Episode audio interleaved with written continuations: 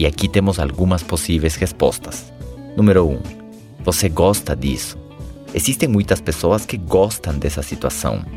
Ou talvez se habituaram tanto àquele entorno, àquela vida, àquele sobrepeso, que pareceria que gostam daquilo, que gostam desse meio ambiente, ou daquela casa bagunçada, ou daquela falta de dinheiro.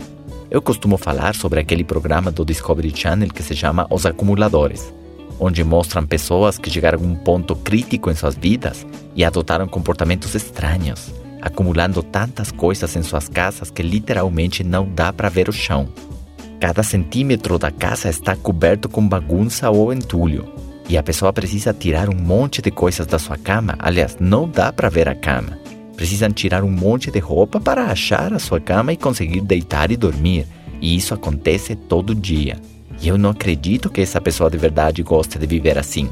Acredito que ela foi se habituando a esse entorno até um ponto que perdeu o controle. Foi sem perceber, foi de a pouco. Agora elas precisam de ajuda profissional. Algumas vão aceitar essa ajuda e outras, infelizmente, não. Lembra que as coisas se parecem com seus donos? Os guarda-roupas se parecem com seus donos? As casas se parecem com seus donos. Os carros se parecem com seus donos. Se um carro está todo descuidado, se parece com seu dono. Uma casa descuidada, assim é o dono. Uma conta bancária bagunçada, assim é o dono. Uma casa toda suja, assim são os donos. E sabem o que? Pode acontecer com um bairro inteiro, certo? Como estão as ruas? Como estão os jardins daquele lugar? Se parecem com quem? Com seus moradores. Essa parte da cidade se parece com seus donos também. E essa outra parte da cidade se parece com quem?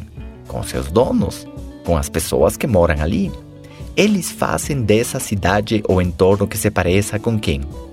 Com eles mesmos.